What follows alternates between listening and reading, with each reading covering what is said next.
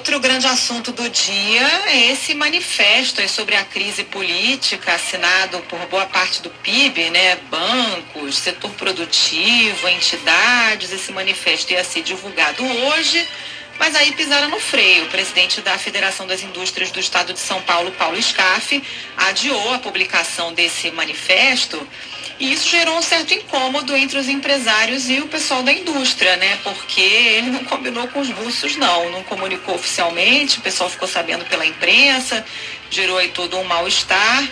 É, o que aconteceu é que o Paulo Scaff conversou com o presidente da Câmara, Arthur Lira, tem toda essa pressão também do governo federal por meio dos bancos públicos, né? Banco do Brasil e Caixa Econômica Federal, que ameaçam inclusive sair da FEBRABAN, Federação dos Bancos é, do Brasil, também uma das entidades que articularam esse documento.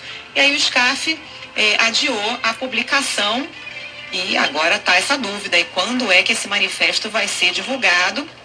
A intenção era, era divulgar antes da, do 7 de setembro, mas ficou esse ponto de interrogação. De qualquer forma, a íntegra desse documento já está circulando, né? Todos os grandes jornais já estão dando é, o texto. É um texto até bastante. Eles pegam muito leve, sabe, Burcardi? Falam na importância de serenidade, de diálogo, dizem que as entidades da sociedade civil veem com grande preocupação a escalada de tensões e hostilidades entre as autoridades públicas, mas o governo não viu dessa forma, viu como um ataque ao presidente Jair Bolsonaro. E aí frearam a divulgação, mas o texto já está circulando, é uma sinalização importante né, da preocupação do PIB com toda a instabilidade política, Bocardi.